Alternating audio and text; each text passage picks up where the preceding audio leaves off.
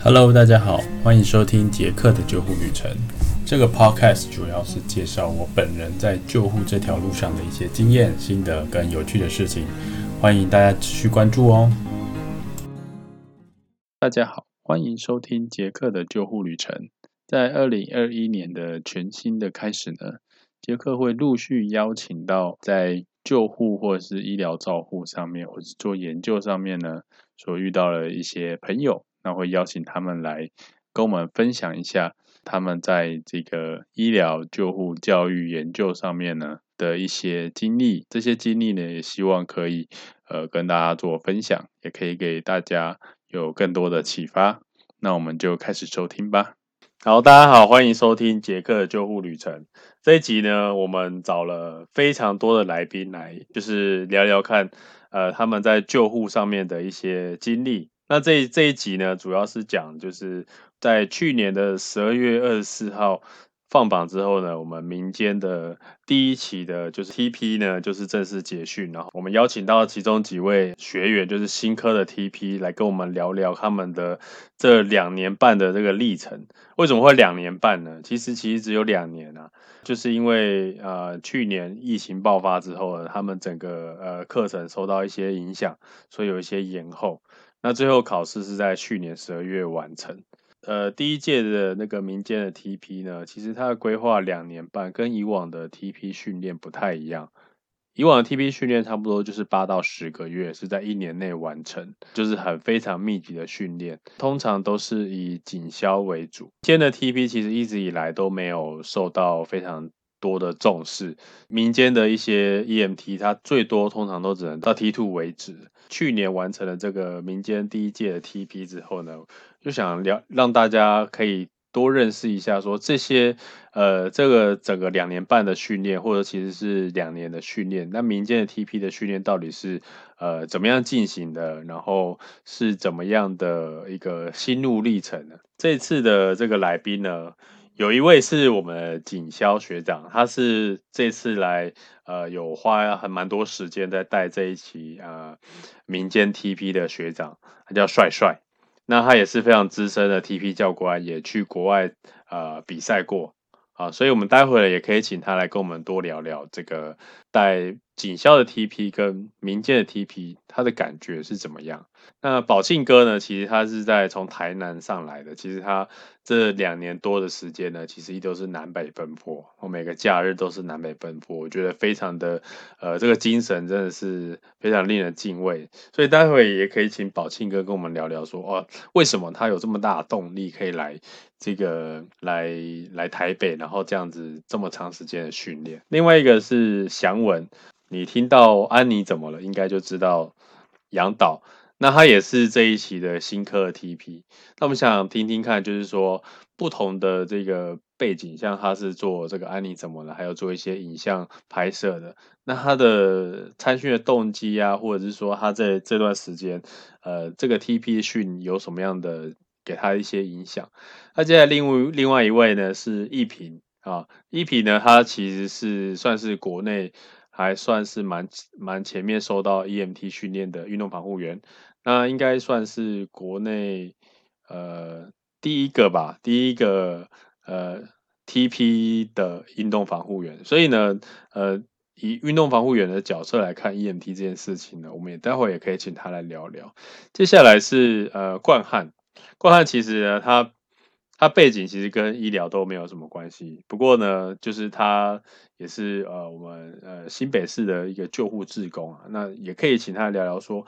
呃，就是其实平常也不会接触到一些医疗相关的呃东西。然后他也没有这这个平常工作的背景，也不是呃跟医疗有关的。可是他却是呃在。呃，担任救护义消、担任志工的这个过程中呢，就是培养出这么样浓厚的兴趣。我相信，其实整个民间呢，其实也蛮多有这样热血的。那我们也待会可以聊聊。那接下来三位呢，就是昌生，然后苏月学姐，然后跟玉聪呢，这三位呢都是呃非常资深的护理师，还有其实苏月学姐她也是专科护理师，所以这三位待会也可以聊聊说。以一个护理师的背景，那在接触到院外之后，他是怎么样从 T one、T two 到 TP？那他们的整个过程是是不是可以作为就是院前跟到院后的一个桥梁？那这个差异在哪里？我其实相信，呃，他们应该有很多想法可以跟很多人分享。他不仅是呃跟这些院前的 EMT 先多聊聊他们的一些想法，也可以让。到院后的像一些护理师、专科护理师或医生，可以更加的了解这些 EMT 我们 EMT 所做的一些事情，还有跟我们学习的背景。那我们就开始吧。那我们首先呢，我们先问问看我们的帅帅学长，就是说在这段时间呢，其实你都知道非常花很多时间来指导这些学员了。再请帅帅学长跟我们讲一下，就是说，那你觉得说这样的课程的规划？跟警校班有什么不一样？那这些学员表现出来的，或者说学习的一些内容或态度上面，跟警校的呃警校专班的部分有没有什么不一样的？谢谢玉通啊，也感谢现在正在收听的所有的伙伴。呃，玉通这个问题真的是，其实很早之前就有问过这个这个问题我真的想了很久，我想了很久。其实，其实我说稍微做个规划。有三个部分，我们来讲这个这件事情。呃，警校班跟民间的 ENTP 有没有不同？非常大的不同。第一个是时间，好，时间时间包含了训练骑乘的时间。呃，民间的 TP 的训练骑乘通常会在假日，那一般的警校班的话，通常是会在礼拜一到礼拜。好，这个关系到第二件事情叫做工作。哦，因为民间来受训的 TP 的学长姐。他们通常都还有工作在身，所以他们还要利用假日的时间，工作完之后再来再来训练，这是一件非常辛苦的一件事情。那警校班的呢？警校班是代职训练，我是在我是是现在已经有工作了，然后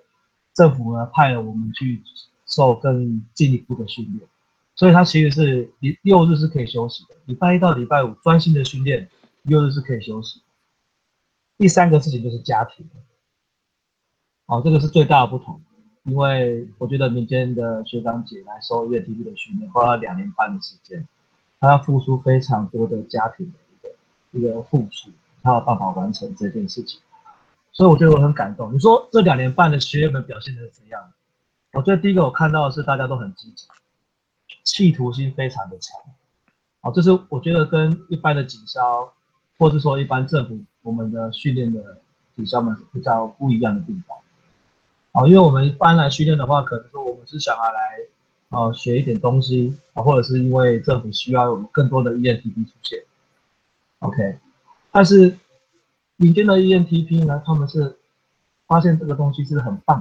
的，ENTP 是一个很棒的东西，他们花了两年半的时间，花了很多的心力来，所以他们每次都很珍惜每次上课的时间。所以我们在分享一些 ENTP 训练的东西的时候，会看出来他们的企图心非常的强。会展现出非常的强烈的学习的欲望，这是我的看法。好，谢谢谢谢帅帅哦。呃，两年半的时间，其实我也有就是在旁边就是有观察，也有参与一部分的工作，然后也有观察到就是每个学员他的学习态度，其实跟我预期预料中的其实是还蛮蛮接近，就是说也不是说警校班或者是政府单位办的。呃，公家单位办的训练学员都不认真或者什么，只是说，呃，这些人更加的认真跟努力，因为第一个他们是自费的，那再来就是说，他们其实已经有累积到很一定程度的呃领那个救护的经验，他们才来受这样的训练，所以呃，相对警消班，他们可能呃近几年可能没办法就是。就是警校班的呃学员会有那种非常可能五年、十年以上经历的这个呃学员在里面受 TP 的训练。那但是我们在这个班里面呢，其实还蛮多人都是五年以上的救护的资历。那这个部分呢，可能会预期中其实会有一些差异在。哦，不过我学我相信这些东西都是好的，就是说。对对，大家来说都是一个正面的影响，而且大家互相激励，其实那个那个整体的气氛其实是非常棒的。那接下来就是我也想问问看大家，就是说，那当初这个课程，因为这是第一次办，所以第一次办总会有一些期待，或者是说这个呃哪一个部分其实是呃有出乎你意料之外，或者说对你来说非常印象深刻的。我们先请那个苍生哥好了。哎，是那个哎，大家好，各位朋友，大家晚安。呃，这次的课程呢，因为都集中在假日了，那那个呃，本来以为可以利用假日的时间，然后好好的走完这一次的课程，但是后来就发现说，比如说我们在一些训练上面，其实，呃，我我自己认为啦，我我可能比较需要一些高强度的训练，那就呃可能会只有周末的时间对我来讲，最后面是不够的，所以可能到最后加紧要。准备考试的这一关呢，对我来讲是压力，呃，是会有的。那就是时间上面的安排，呃，我们可能就是呃，对于我来讲，可能只有在假日的时间是不够，可能还是需要一些平常日的一些集训，对我来讲才可能呃，最后能够通过考试的这个这个关卡啦。这是我呃，对我来讲比较课程来讲，可能跟当初预想上课跟实际上课后差别是在这个地方。那我们请呃祥文来说说看好了，请你来跟我们分享一下，说当初你报名就是为什么你会想要报名这个民间的 TP，然后那你觉得说这个这个整个过程呢，哪个部分是让你最印象深刻？OK，呃，因为我当初其实会想要报名 TP，大概有两个原因。第一个当然就是在之前学习的阶段上面，你梯度上完以后，剩下的时间就是你自己想办法去学嘛，等于就是你自己去看书，自己去找课来上。那我觉得一个系统性的教育还是重要的，还是可以让一个人在这段时间里面有一定程度的成长。所以我也是期望来 TP 训这边受一个系统性的教育。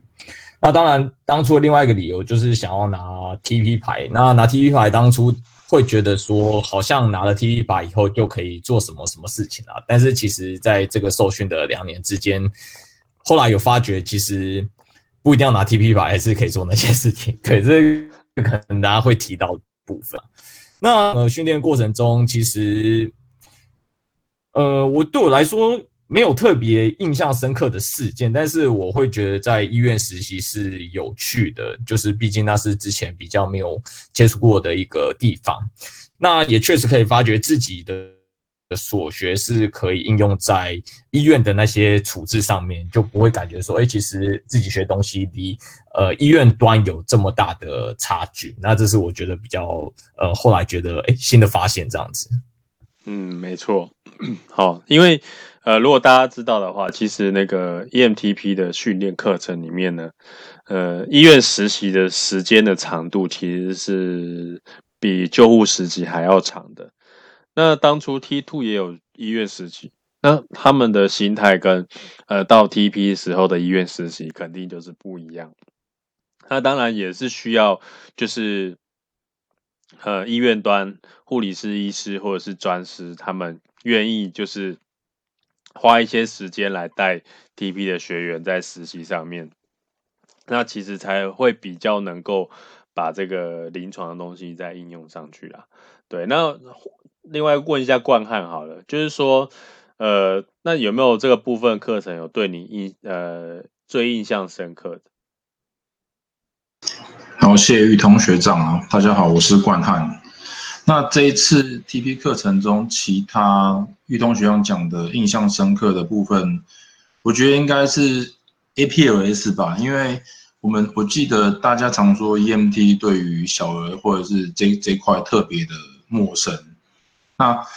我以前也是很想上，我其实没有考过 ACLS，然后我只有考过 ETTC，所以上了 APLS 我就觉得说，哇，这个东西真的不是。三天两天可以去学习的完，他需要一整个学期的生理啊，然后其他的病理东西让你去了解，你才有办法去考到这张证照。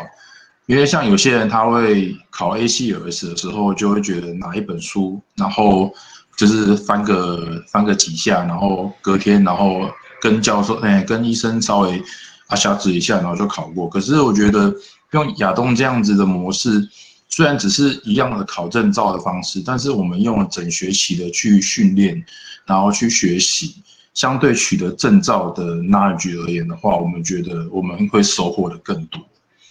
但除了 APLS、ETTC、ACLS 是一样的概念我的分享大概是这样子。嗯，好，谢谢。就是说，他冠汉其实有在这个刚刚有提到，就是说我们的一些课程的规划。这次的民间 TP 的课程规划基本上是用学期制来来去做区隔，它总共其实是分成四个学期。那第一个学期比较偏向是基础概念的建立、基础知识的建立，所以它是会比较着重在解剖生理药理还有临床评估上面。那之后呢，就是第二学期呢，接下来是以内科为主。那内科为主的话，当然就是呃 ACOS。心脏这部分当然是另外也其中一个重点啦。所以第二学期上完课之后，除了呃 OSKI 之外呢，当然还有 ACLS 的课程的考照，所以他们其实相对是花了呃不是只有两天去拿到 A C O S 证照，其实他们是花了很长的时间，至少两个月时间专心在。学习 ACOS 跟心电图这部分，然后才去参加两天的呃证照的考试。好，那同样的就是 ETTC 创伤的部分跟 APOS 小儿的部分也是一样的做法。所以他这样子分散在三张证照，分散在三个学期里面，其实对他们来说，呃，相对应该是会比较学习的比较多东西啊。那准备时间也相对比较长。那另外问一下宝庆哥，好，就是说你呃是什么样的动力，就是让你愿意就是呃从台南愿意到新北来上课，而且维持了两年多。那这个课程到底有没有符合你当初的期望，或者是说在这个课程规划里面有哪部分是让你印象非常深刻？大家好，我是宝庆，这样有声音了哈。那那个其实，呃，我比较分享说我的那个心情啊，那就是说，因为在上 ENT Two 之后，你就会觉得想说继续再往上去爬。那当然一直没有这个机会，那好不容易有这个机会的时候，我们想说去争取看看。那当然呢，这个呃，当初的期望是觉得说，ATP 它可以。给药可以插管，那觉得就是 很厉害，而且可以进阶到我们的 AC，然后 ETTC 跟 APOS，感觉上就是 ENT 的最高殿堂的感觉。那我是觉得说，哎，既然都已经学到 ENT 了，那是不是有机会可以再往上去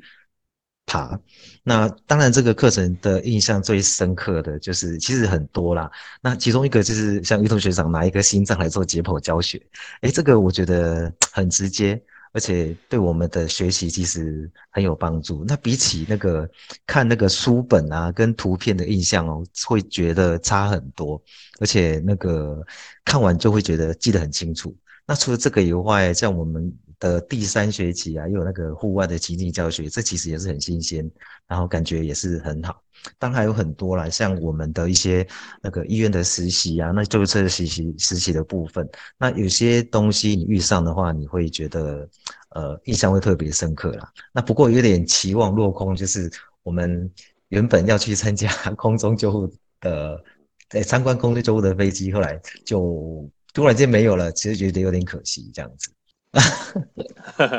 啊，因为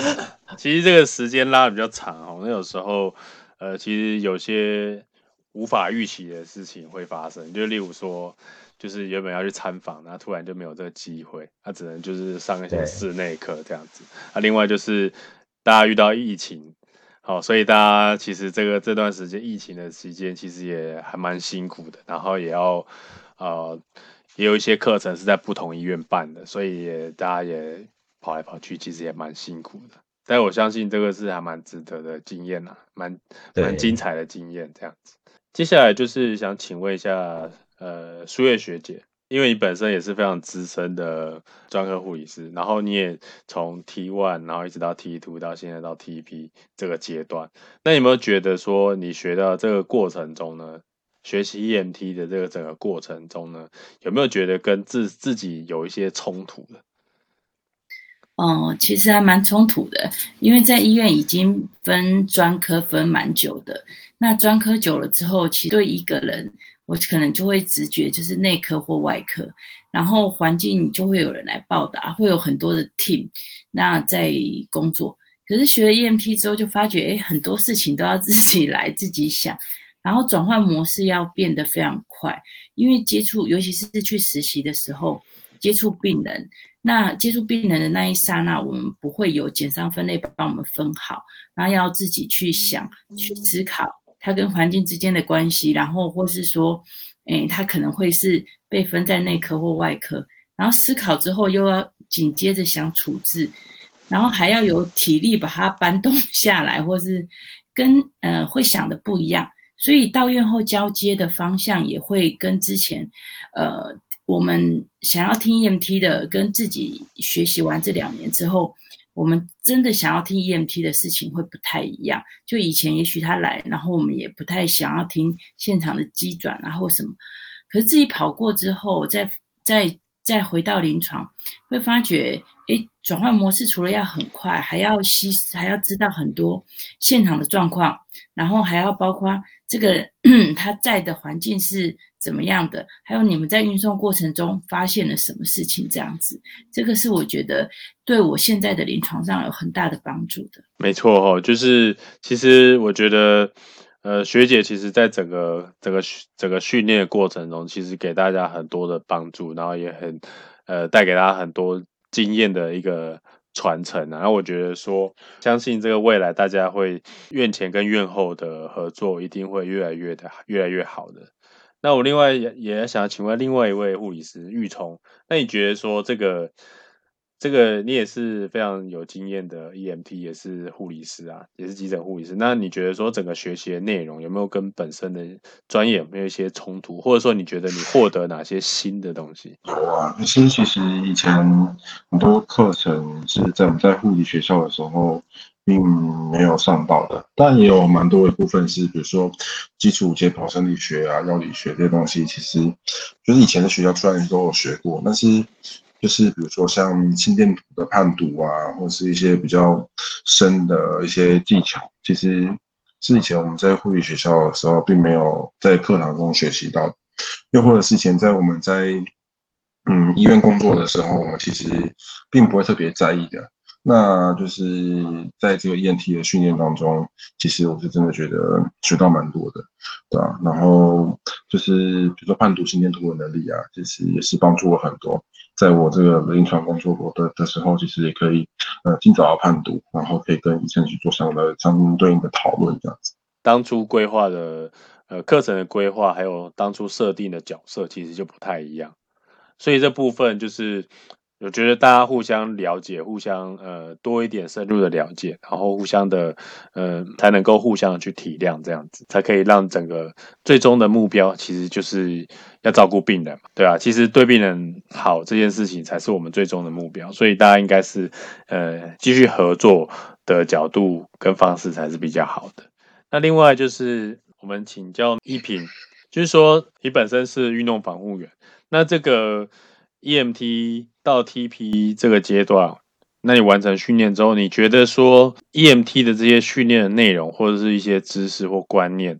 跟运动防护员有什么样的会不会有冲突的地方？然后有什么地方是可以呃用 EMT 学到的东西，可以去帮助到这个运动防护员这一块？嗨，大家好，我是一平。嗯，我觉得。冲突的部分好像还蛮多的，比如说我们在以一个运动防护员的身份在运动场上去做就是工作的话，我们会先以运动员的的立场下去做考量，比如说他发生伤害，我们会以运动员他现在可不可以比，那这个伤害我们有没有办法，会不会危及他的生命，有没有办法先处理，让他好好的把这个比赛比完，但是在 EMT 的立场上，他会。就是大部分的 EMT 都会说，哦，这个就不要比了吧，就休息啊之类的。那我觉得这个冲突的，就是两边互相冲突的部分，可能就是两边不够了解。那我觉得，我既然有运动防护员的身份，那现在也有 TP 的身份的话，我觉得我可以尽量去帮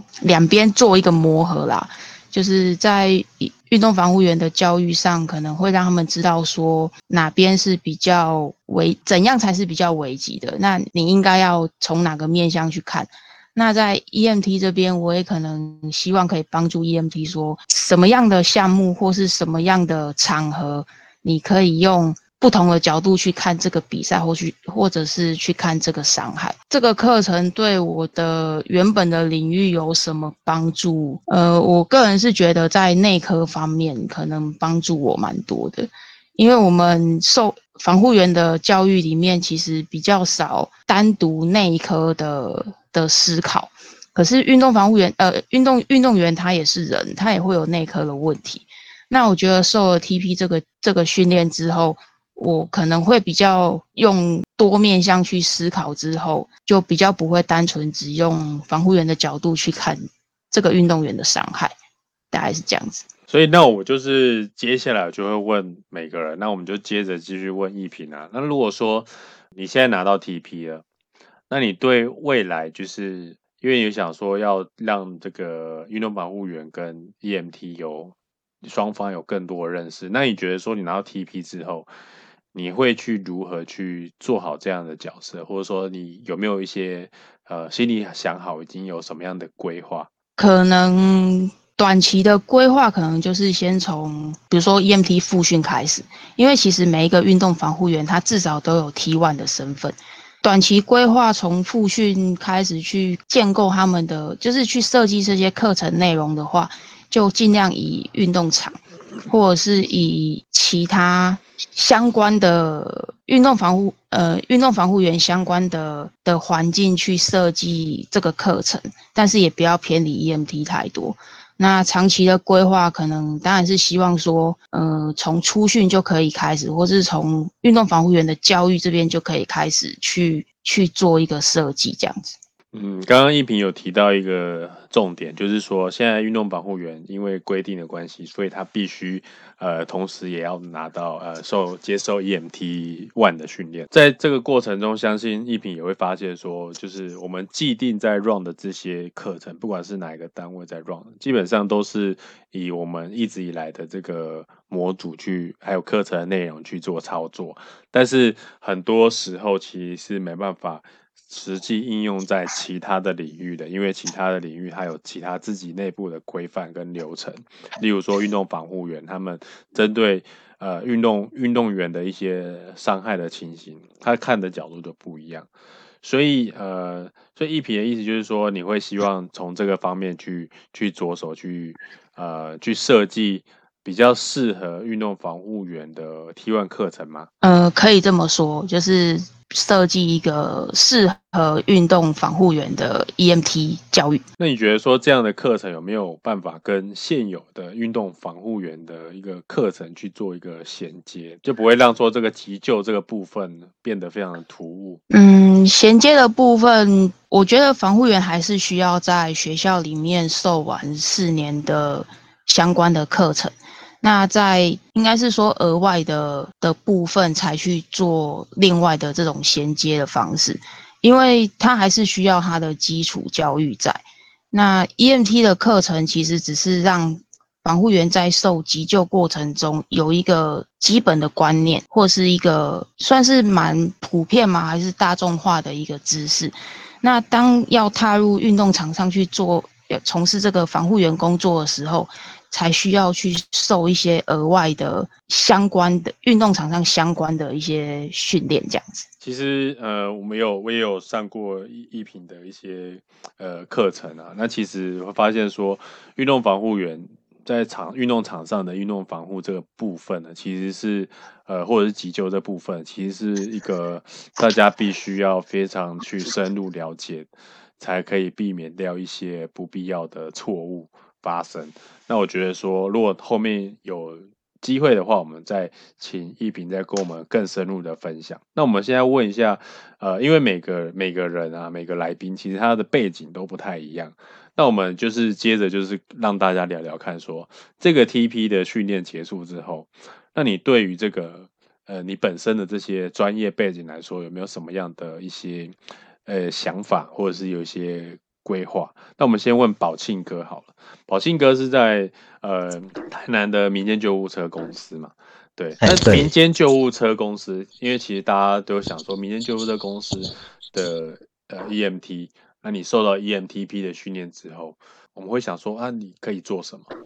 或者是说，你觉得拿到 TP 之后，你对于你觉得说民间民间救护车的这个部分呢，民间救护的 EMT，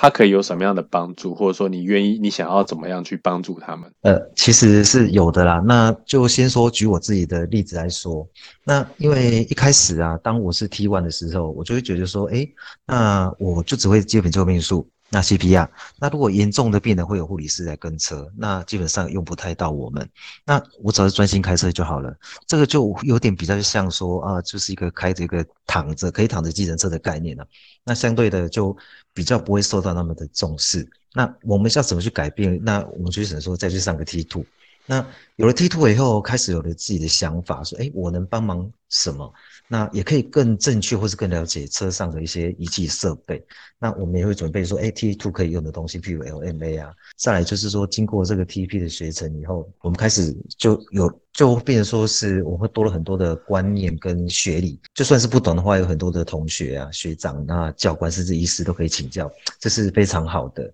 那同时也可以给我们的 member 一些正确的观念跟指导。当然，最主要是希望说可以加强一些教育训练的部分，让整体的。素质提升。那至于啊，以后有什么规划？那我是觉得说，民间救护这个能的救护的这个能力和普遍其实参差不齐呀。那有的好的是好的，那有的不好的真的就是不怎么样。这真的是要靠自己去努力。我希望说，我们以后就是在这个。呃，救护的这个过程啊，这个 TP 或者说这个整体的素质提升以后，可以让一些医疗院所或是对一些民众对我们的民间救护的能力更认同，那不再只是只有警消的一些救护能力。那在我们。在上完国外的 EMS 的系统课程介绍的话，其实我有一个想法。那这个想法可能要克服会也比较难啊，因为有一些法规的一些问题。那其实跟有一个曾经有一个指导医师，他的想法有点雷同。他说：“哎，如果说我们整体的素质提升了以后，那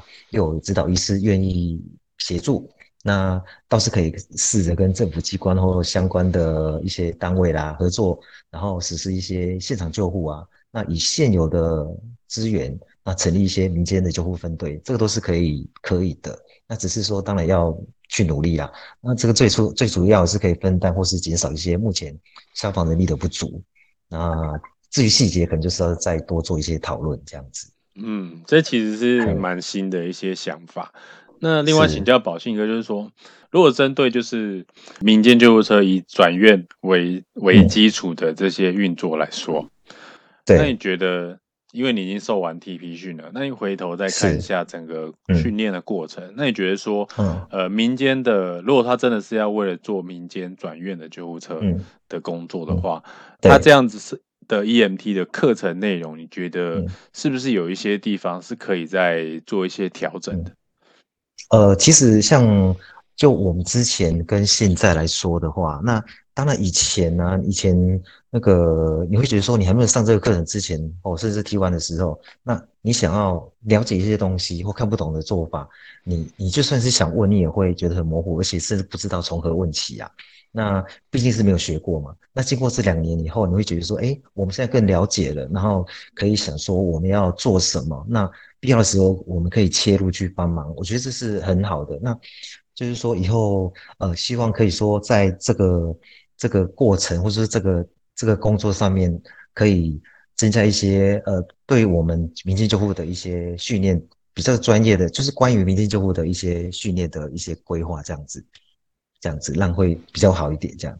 嗯，那我想说这个部分，因为宝信哥也是 CP 了，对，也许这个部分你也可以开始着手去思考一下，说，哎，也许在民间救护车的 E M T，它的 T one T two 的课程，因为不可能。就叫每个人都出来上 TP，那那民间救护车的 T one T two 的课程呢？它是不是在可以加一些呃相关的东西，让民间救护车的这些 EMT 可以更快的接受到，更快的了解，就是说整个转院啊，或者是重症转院的这些整个技术面的部分，或者是一些具备一些至少你有基础观念，知道说他们在做什么，然后你要怎么呃要怎么去帮忙，这样就好了。我觉得说这部分是其实是也许是可以加进去的，因为其实在国外的话，像过去我在澳洲的经验，其实转院的救护员他其实是有另外一个证照要考，有另外一个证照要上的，所以它是完全独立的。但是说你你是拿到就是呃像我一样就是大学这样子学学位这样拿到，那你以以这个大学的训练出来的，你是可以直接做转院的。嗯嗯嗯，对，其实我其实我们有时候其实也可以做一些转院，也有也有做一些转院的工作在实习的时候。但是呃，实际上如果你真的要 focus 在这个单纯做转院的话，它其实有另外一个叫做呃 PTO（Patient Transport Officer）。所以它就是另外一个另外一个证照，但不不过这部分我们可以在未来时候就是看宝清哥这边看，呃会不会有其他的民间救护车的呃学长，他你们有一些想法，大家可以一起来为这个这块努力，这样子。是是是是。那我们再再请教一下。祥文好了，祥文其实呃，最近大家就是因为安妮怎么这个这这个这个这个平台啊，不管是在民众的教育或者是 EMT 的教育上，都投注了非常多的心血。那你觉得说，在这个你已经拿到民间 TP 的身份，那你觉得说，在这个推广急救教育的部分，对你来说，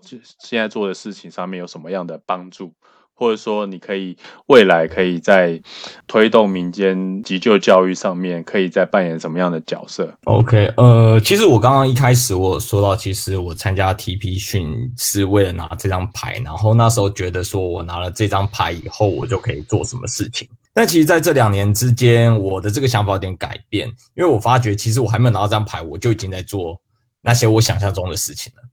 对。所以说，其实以一个比较宏观的角度来说，这个 TP 的取得并针对安妮的发展，我觉得并没有一个非常决定性的影响，就是没有因为我变成 TP，所以我就可以多发展什么，或者是我没有变成 TP 有什么计划因此而卡住，这个是没有的。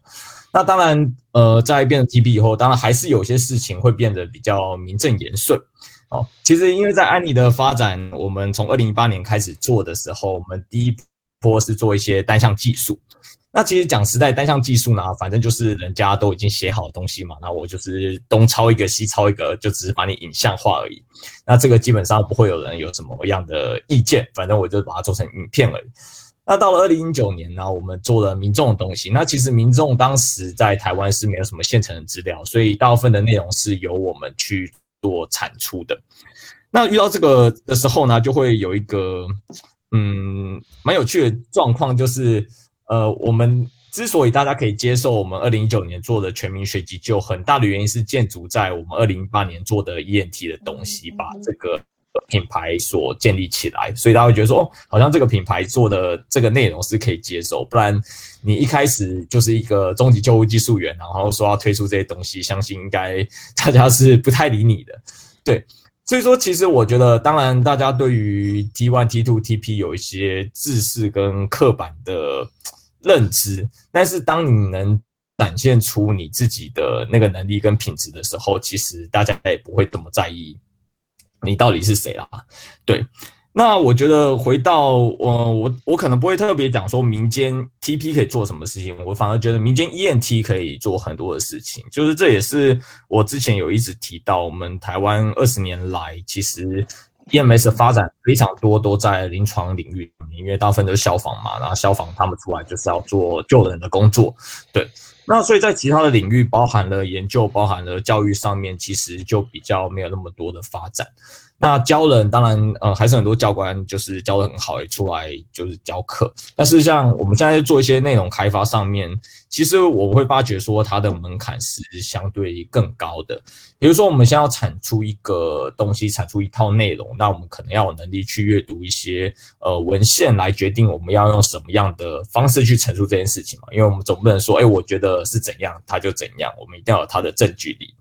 那阅读文献这件事情是非常花时间的，所以我也觉得说它比较不容易透过一个呃兼职的方式来做这些内容上的产出。那再来就是台湾的救护员的养成，其实也没有养成这样的能力，所以会造成说其实我觉得这个区块是蛮值得发展，也是现在没有人去做的，那也是很适合民间的救护员来做这件事情。但是就是除了知识的一些训练以外，还是要有一些其他能力上的养成，就包括我刚刚讲的，呃，就是阅读一些文献能力啊，然后把这些东西写作的一些能力，我觉得都是很重要的。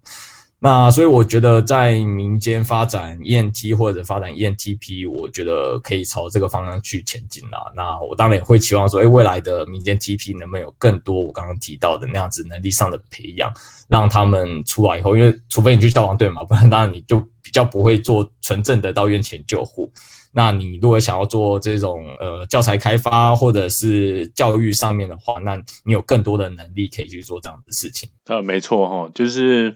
呃，其实在这个他们这两年的训练里面，其实呃也有慢慢的教一些呃所谓的呃研究啊，或者是。呃，做文献的回顾啊，或者是找一些资料，甚至有有人做一些个案报告，做成海报这部分，其实这就是要慢慢把这个这个部分的内容再加进去，呼应一下像我刚刚讲，其实呃很多 EMT 他愿意就是投入在教育上面，其实这是非常好的事情。但是很多过去的蛮多，其实都已经呃在专注在技术层面的部分。像祥文他的角色，他要做一些教材开发部分。那教材开发当然不是说你随便。呃，自己脑袋里面是什么，那你就把它写出来啊。因为这个东西是要必须要有一定的证据力，所以是在部分呃，其实需要一些呃阅读文献的能力，还有同会者的能力。那最后还要一些可能要一些文书的能力，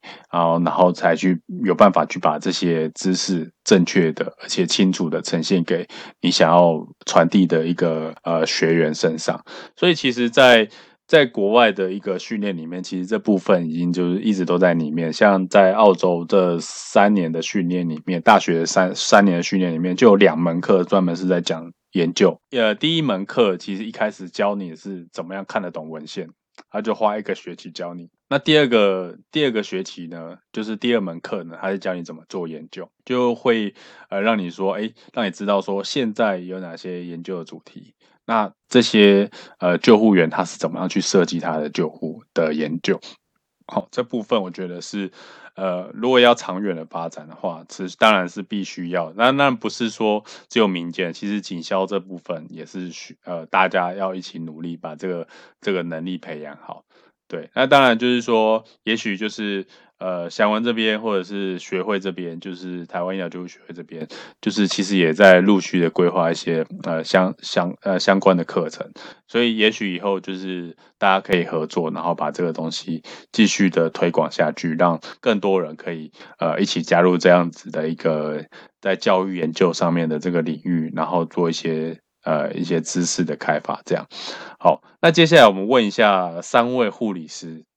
就是昌生哥、苏月学姐跟玉聪，就是说，其实刚刚一些问题其实也是有重复到，不过就是你们可以在呃比较详细的分享一下，就是说，呃，你们参加这个这个三级的训练之后呢，然后还有又参加护理师或专科护理师的考试，那你觉得这个实际上到院前后的差异到底是哪里？因为其实有一些。呃，很好的经验，也有很些很多不好的经验是在急诊发生，就是呃，EMT 跟护理师或医生上面有一些非常友好的，但也有非常不好，就是说一些误会或者是在交班上或者在沟通上的一些差距。那我觉得说，以你们现在同时是具备护理师又是 EMTP 这个身份，其实，在澳洲其实蛮多这样子的人啊。那他们啊，他们的。角色跟你们呃目的可能跟跟跟你们三位可能不太一样，他目的就是为了要建材，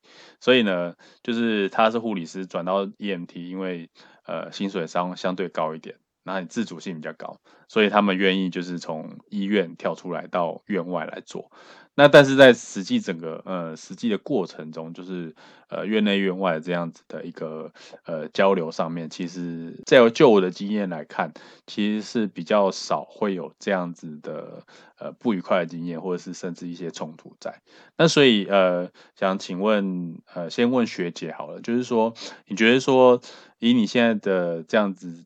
学习完 TP，然后又是专科护理师的时候，那你觉得有什么样的建议可以去改 改变、改善这些呃观念或想法跟心态？呃，其实我一直都在想说，其实台湾呃的急诊主体很很特别，是我们的呃急专的训练，医师的训练部分有 EMS 的这一块，那这个是在他们专科养成里面有的，但对护理师在急诊的养成这一块是没有的。那很多 EMT 来跟我们接触的时候，其实都是第一线接触的是检伤人员，而非医师人员哦。我觉得这个是一个很大的一个我们。有一个很大的 gap 在的。那当初在民国八十几年的时候，我们其实是一起受训的。那我们会经历过一些灾难或什么的。那未来，呃，我们还是会经历一些比较相对的灾难，但医护跟警消其实，我们常常发觉护理师是一个好像被排外，然后摆欧的不，嗯，不太知道要干嘛的一一一组人马，这样会有有点可惜。其实我们人也人数也是蛮多的，所以我是想说，那我们借由不，呃，不论是一些我中间的一些大型的课程，或是说未来我们可能慢慢把它导入护理师，是不是有一些 EMT 或者 EMS 的？呃，一些相关的一些知识，或是可以去分队看看。那或是一些大型活动的时候，我们三方可以一起配合来规划一些活动。那这样对以后整个急救的一个一个形成、一个雏形，还有一个不管是大伤或是一个真的是重大的灾害的时候，这三个。甚至军方再加进来的时候，会是一个相对完整的一个 group。这个是我未来比较想要发展的，就是说，哎，让我们的医护理师们也可以有 EMT 的一些架构，然后尤其是现场的分析这些东西，是我们可能很缺乏的。那我们必须要进到那个现场去之后，然后现场的安全啊、处置啊，还有看到现场的时候，我们可不可以想到？这是我们只平常在院端后端可以看到的这个部分，所以这一些东西是要慢慢磨合，要跟护理部慢慢磨合的。这个是一个我觉得比较呃，我们需要在以以一个专科护理师来讲，目前我们可以扛错的只有专科护理师这一块嘛，因为毕竟我们还是跟医师比较呃 match 一点点，就是他们我们是跟着急诊医学部走。这样我会觉得很多学妹可能还没有学到急诊的精髓，那就离开了急诊，这是一件蛮可惜的事情。嘿，那我们可能来不及规划大型的 EMT 的活动的话，那或许可以先规划一些，比如说大型活动，那护理师在参与的时候可以间接。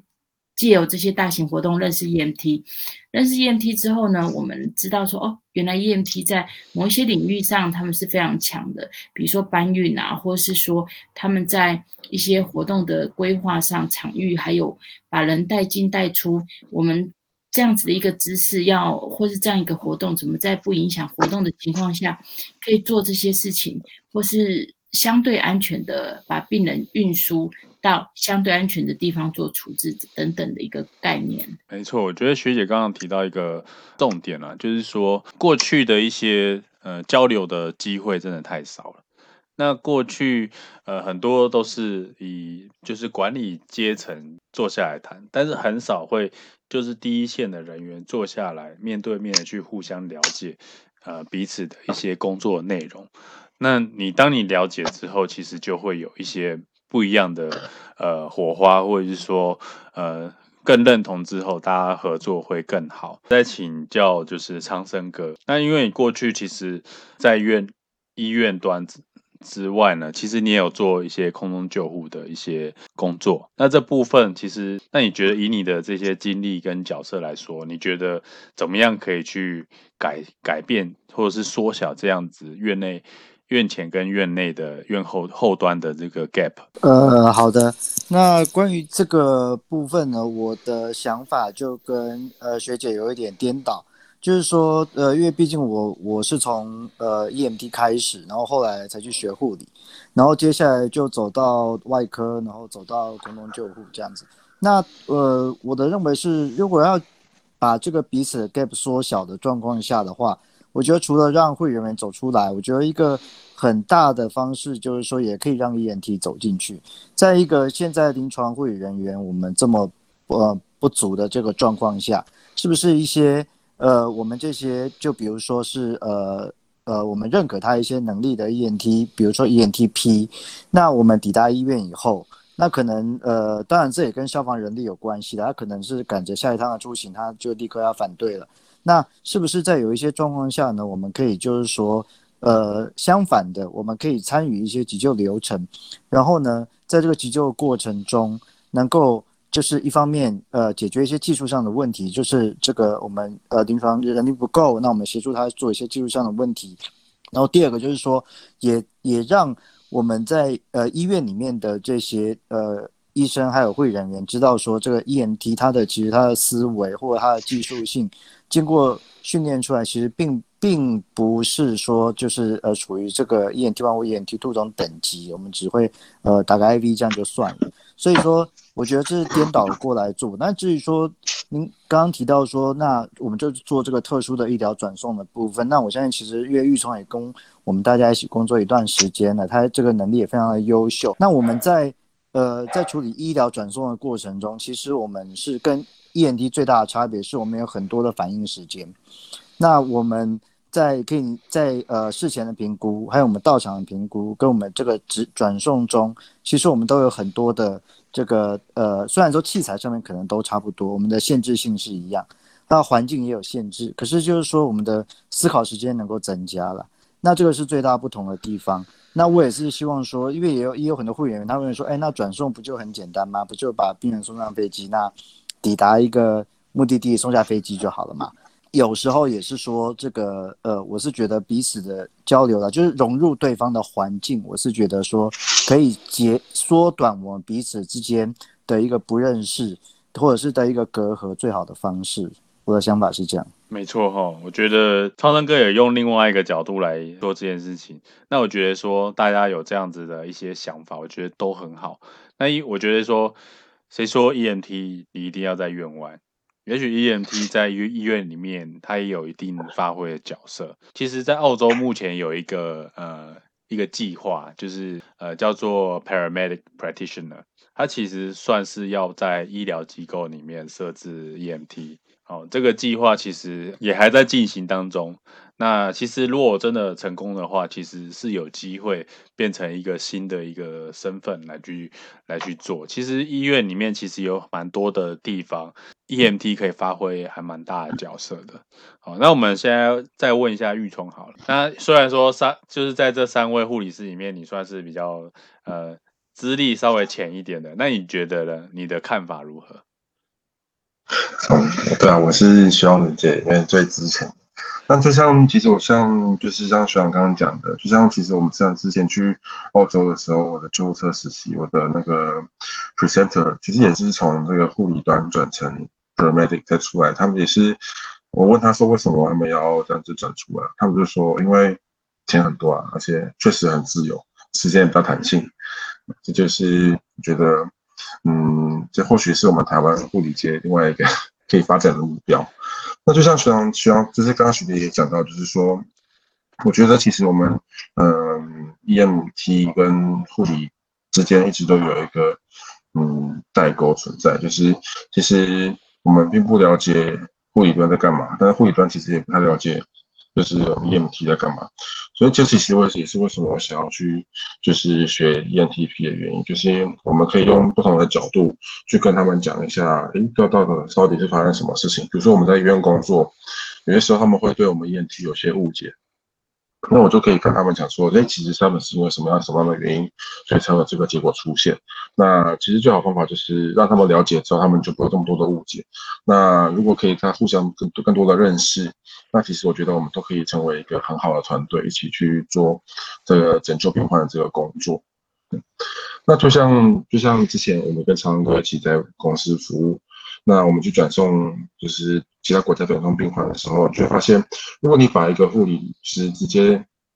从医院拉到院外端，他们其实会对到面临，就是他们会不太习惯这种模式，就是没有这个虽然有医生在旁边跟着我们，但是呃，在这个物资相对匮乏，然后在这个空间相较有局限，然后在这个嗯照护模式跟以前以往的医院照护模式不太相同的地方的时候，他们会并不知道怎么样去呃，比如说寻找这些设备啊，或是一些临机应变的情况，他们并没有办法像我们 ENT 在这个院外的专场有这么多的这么点好的应变模式可以。这么快速的去反映这件事情，或者是更快的去想到一些方法，再过来是更好的在院外用局限下边的物品去照顾，提供病人良好的照护。这是就是我觉得在我们护理跟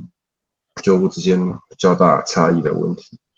那我也是很期待，就是之后如果我们 ENT 可以进到医院去协助一下，就可以让我们对我们民间的 ENTP 其实也是一个，嗯，比较也是一个不错的出路，这样子进到医院去做相对应的工作。呃，没错哈，其实我觉得也没有说一定要限制。呃，谁在哪里工作？就是我觉得以法法规面来说，比较违法，其实基本上，其实大家都可以把自己的专长在不同的场域里面发挥到很好的效果，这样子。那我觉得说这个部分，其实大家可以一起来努力，然后试着去推动，让这个大家的出路会更宽广。然后，呃，其实最后受益的其实不是我们，其实是呃整个整个系统，然后整个环境。还有我们的病人这样子，那我们另外就是呃还有一位啊，就是我们请教就是冠汉，其实在座很多都是呃在各个县市里面有担任救护义消或者救护职工的这个身份。那我们问呃冠汉好了，因为他本身其实背景比较没有像其他人一样有医疗或者是呃相关的一个背景。那你觉得说到了 TP 身份之后，你觉得？担任这个救护医消的工作有没有什么样的改变，或者是说你的心态，或者是你的一些想法，会有没有什么样的不同？然后再就是你觉得你未来想要发挥什么样的角色？好，谢玉同学长啊，我是冠汉。玉同学长刚刚说的关于得到 TP 这件事情，对于救护医校，那有些有些人会觉得说，啊，你拿到 TP 了，那之后是不是在救护现场可以可以指挥警消之类的，我觉得这件事情不是对的，应该是说我们可以更融入警消他们的一些流程，甚至当下处置的那个角色。之前我曾经跟我们分队分分享过说，哦，也许拿到 TP 之后，我们不能够躲在警校之后面，但有人会反驳我说。那你你要领你要你要领导驾驭警校吗？我说没有啊，这个是这个是一个团体，我们是一个把各个角色做好，然后甚至我们可以跟警消一起去处理怎样子让整个救护的当下可以更更正确的，然后更明确，不要有任何被检讨或者是的机会。所以我觉得，就拿到 TP 之后，对我而言的话，我说我会更认真的在。每一次的救护，去发掘一些也许警消没有注意到的事情。关于除了救护这一方面之外，我还有想过说，如果拿到 TP，是不是可以针对？因为我们是亚东出来的第一届民间的 TP，那是不是有没有可能帮忙去规划第二届的课程？甚至规划完之后，因为我之前是 TP 第一班的班带。我也有发觉一些在规划课程上面的小漏洞，所以也许我们这些人除了假设真的不知道自己 TP 可以在怎样子在各个领域上面的话，我觉得大家可以来一起帮忙规划课程也是不错的事情。因为第一届一定有很多很多需要改进的空间，但是这个东西不应该让。同一个人在，应该是以我们大家学一起来想办法，让真的有心。像我，我不是一个医疗的人员，我我真的很想要上 TP，可是就是有些时间成本啊，然后诶家庭之类的，我们如何去规划的这一种课程，可以让这样子像我一样的人可以去顺利考到 TP？那我觉得这也是我们当之后也许需要去思考讨论的一个内容。而且现在疫情也很严重，我们可能线上也许医生当这个月可以来上课，可是下个月也许不能来了。那关于疫情这部分的话，如何去让这个课程是不是可以变线上，或者是其他的方式去做规划？这个我觉得是一个非常有趣的概念，希望我们之后也可以来讨论看看。就以上，谢谢。好，我们谢谢谢谢冠汉，就是跟我们做这个分享。那其实刚刚光光汉其实有提到一个重点哦，就是说，呃，虽然他提到是用来规划后续呃民间 TP 训的一个课程。算是有点在回馈反馈，然后协助更多的民间的 EMT，然后取得 TP 的证照，然后让这样子的一个呃整体的专业水准可以整体的提升。但我觉得他提到另外一个，就是说，当你拿到一个民间 TP 之后，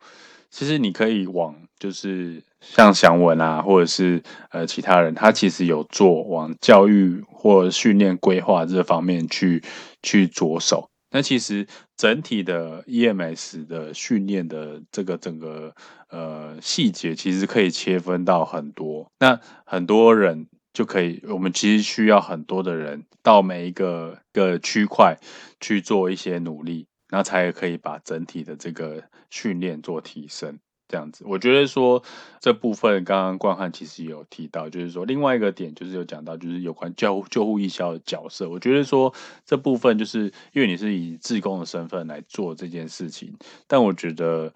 呃，我觉得说不会说，哎，因为你是民间的 TP 或者是救护义消的 TP，你就会比较厉害或者什么？没有，其实你再怎么样，你的工作也就是服务大家，所以应该是。要如同他刚刚冠汉讲到，就是他花更多的可以在现场更仔细的去检查跟处理病人。那我觉得说这个部分其实是一个很好的、很正面的心态。那其实他可以再帮助更多呃，同样是救护义消，但是没办法到 TP 的伙伴们，那也可以在分队里面有这个机会的时候，也可以给他们做一些分享跟一些指导。我觉得都很好的。以上就是这一集的内容，感谢各位的收听。如果各位对于内容呢，或者是其他的问题想要询问的话，也欢迎留言或来信，我们会尽快跟您做回复。希望各位可以持续的关注这个 podcast，也希望可以帮助到更多的人。那我们下次见哦，拜拜。